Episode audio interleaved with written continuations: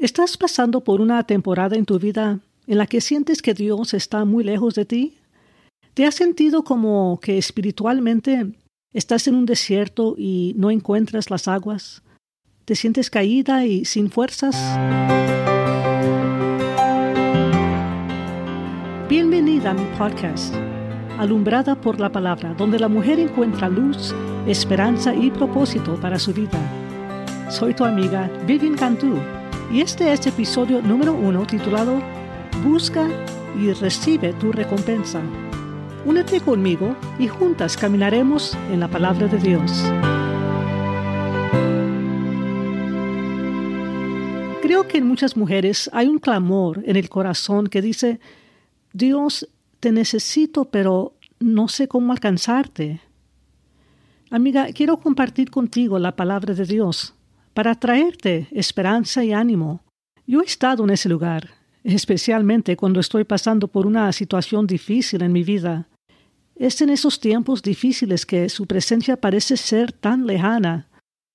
Pero no importa la causa o qué tan difícil sea la situación, Dios nos ha dado promesas en su palabra para que podamos recibir fuerza y para seguir adelante y saber que no estamos solas. Cuando tomamos su palabra y creemos lo que está escrito, poniendo en práctica lo que Dios ha dicho, Él nos levantará con su poder y habrá gozo una vez más en lugar de lágrimas. Quiero que seas alumbrada por la palabra, porque es la palabra de Dios que será una lámpara a tus pies y lumbrera tu camino. Vamos a empezar con lo que dice Hebreos capítulo 11 y versículo 6 pero sin fe es imposible agradar a Dios, porque es necesario que el que se acerque a Dios crea que Él existe y que recompensa a los que lo buscan. Este versículo describe la convicción que debo tener en lo más profundo de mi corazón como una hija de Dios. Lo primero que tengo que hacer es acercarme a Dios. Aunque pueda pensar que Dios está lejos, me corresponde a mí acercarme a Él. Y según este versículo en Hebreos 11:6, cuando me acerco, tengo que creer que Él existe. Si creo que Él existe, entonces voy a creer que Él me está escuchando. Y si creo que Él me está escuchando, tengo la promesa en este versículo que Él recompensa a aquella mujer que lo busca. La recompensa depende de Dios y lo que Él quiere hacer en nuestras vidas. Dios es soberano y Él sabe mejor que nosotras lo que necesitamos. Solo confía en su palabra que Él recompensa a aquellos que lo buscan. La Biblia también nos enseña cómo debemos acercarnos a Dios. Esto es muy importante porque queremos ser escuchadas cuando nos acercamos. Y si Dios nos ha revelado en su palabra cómo hacerlo, entonces voy a poner en práctica lo que le agrada para tener su oído. Vamos a ver algunos versículos que nos enseñan cómo es que debemos acercarnos a Dios. Isaías capítulo 66 y versículo 2 dice esto. Pero yo miraré a aquel que es pobre y humilde de espíritu, y que tiembla mi palabra. Aquí vemos dos cosas, amiga pobre y humilde de espíritu, y también una persona que tiembla a mi palabra. ¿Qué significa ser pobre y humilde de espíritu? Es interesante porque Jesús también usó estas palabras en el Sermón del Monte en Mateo capítulo 5. Jesús lo dijo así, Bienaventurados los pobres en espíritu, porque ellos serán saciados. Ser pobre en espíritu es reconocer que no tenemos los recursos espirituales para llegar a Dios. No hay lugar para el orgullo o el pensar que Dios me escuchará por la gran persona que soy. Dependemos de Él y en el sacrificio de Jesús para darnos entrada a la misma presencia de Dios. Entonces reconocemos el vacío espiritual que tenemos y Dios nos promete que al venir a Él seremos saciados. Según lo que acabamos de leer, Dios mira a aquel que es pobre y humilde de espíritu. La humildad es como un imán que atrae los ojos de Dios hacia ti. Y podemos decir que otro imán que atrae los ojos de Dios es una persona que tiembla a la palabra de Dios. Esta es una persona que le teme a Dios demostrando honor y respeto hacia su palabra. Así es que cuando te acercas a Él, hágalo humildemente, creyendo y confiando en su palabra, y los ojos de Dios estarán sobre ti. Ahora que hemos llegado ante Él, pobre y humilde de espíritu, con respeto y honor a su palabra, confiando que seré saciada, ¿qué hago? Vamos a ver lo que dice 1 de Pedro capítulo 5, versículos 6 y 7, porque aquí nos da la respuesta. Dice así estos versículos, Humillaos pues bajo la poderosa mano de Dios, para que Él os exalte a su debido tiempo. Echar toda vuestra ansiedad sobre Él, porque Él tiene cuidado de vosotros. Entonces no solo seremos saciados, sino que también seremos exaltados a su debido tiempo. Amiga, no es que estamos buscando ser exaltados por los hombres.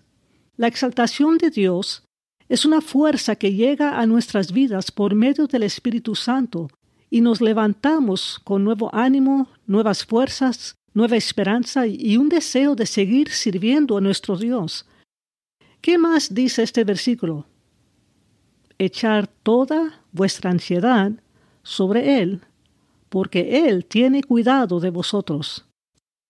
Cuando echas tu ansiedad sobre Él, te estás liberando de la carga. Ya no lo tienes que llevar. No es que dejamos de orar por situaciones o por las personas, pero lo hacemos con un corazón liviano y no cargado. Hay cosas que tú y yo no podemos controlar. Hay cosas fuera de nuestro alcance. Solo podemos tomar decisiones por nuestras propias vidas. Y en este caso, tome la decisión de echar toda vuestra ansiedad sobre Él. Permite que Dios se encargue de la situación. ¿Saben por qué? Porque Él tiene cuidado de ti. No estás sola. Hay mujeres que se han acostumbrado a llevar la carga durante tanto tiempo que no saben cómo soltarla. Pero si llegas a Dios con un espíritu pobre y humilde, creyendo y honrando su palabra, serás saciada y exaltada, y podrás dejar esa carga en las manos de Dios, porque Él tiene cuidado de ti. No digo que es fácil. Es difícil soltar las cosas que amamos tanto, especialmente cuando es algo muy cercano a nuestro corazón. Y ya que estamos entregando las cargas a Dios, hay otra cosa que Dios desea de nosotras. Es una entrega total de nuestras vidas.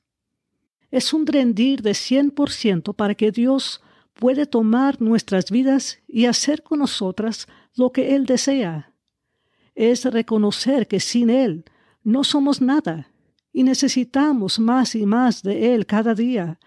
Preséntate a Dios como un sacrificio para que Él pueda usar tu vida como Él desea, para que seas de bendición a otras personas. Salmo 51 y versículo 17 dice esto. Los sacrificios de Dios son el espíritu quebrantado.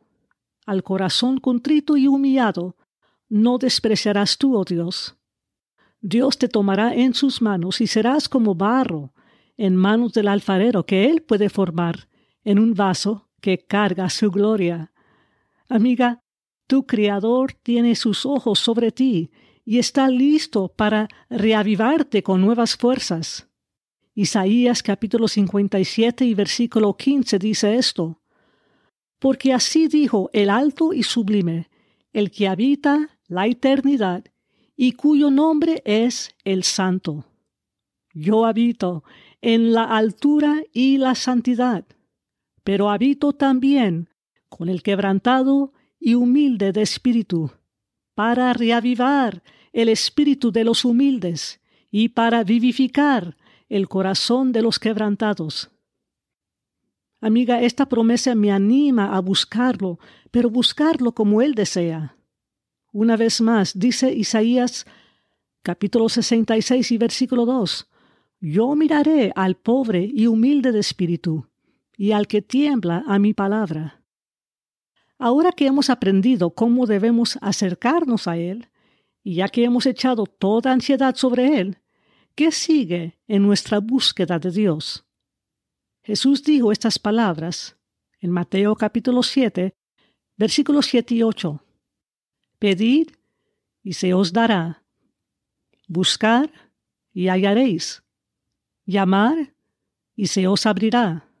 Porque todo aquel que pide, recibe. Y el que busca, halla. Y al que llama, se le abrirá. Pedir significa que reconocemos nuestra necesidad y confiamos en Dios por la respuesta. La palabra buscar significa que somos sinceras en buscar su propósito para nuestras vidas y estar dispuestas a obedecerle en lo que Él nos pide. Y la palabra llamar significa que sigo trayendo mi petición a Dios, aun cuando no veo la respuesta de un día para otro. Pidiendo, buscando y llamando no demuestra falta de fe, sino la realidad constante que necesitamos la ayuda de Dios y le hemos entregado nuestras necesidades. Es importante conocer la palabra de Dios para así orar de acuerdo a su voluntad. Conocer más a Dios y tener una relación más íntima con Él es la voluntad de Dios. Ser usada por Dios para hacer de bendición a otra persona es la voluntad de Dios. ¿Cómo lo sabemos? Porque lo dice su palabra. Entonces estamos orando de acuerdo a la voluntad de Dios. Orar por la salvación de las almas es la voluntad de Dios. Crucificar la carne y vivir según el Espíritu es la voluntad de Dios. Y como yo conozco la voluntad de Dios en esta área, entonces yo cuando oro le pido a Dios, Señor, dame las fuerzas para crucificar la carne Quiero vivir según el Espíritu. Y estamos orando de acuerdo a la voluntad de Dios. Tener el poder para perdonar es la voluntad de Dios. Entonces cuando me acerco a Dios, le pido a Dios, Dios, ayúdame a perdonar tal persona. Sé que lo puedo hacer porque tú me das las fuerzas para hacerlo y sé que es tu voluntad. Entonces yo perdono a fulano, a fulana. Ser llena del Espíritu es la voluntad de Dios.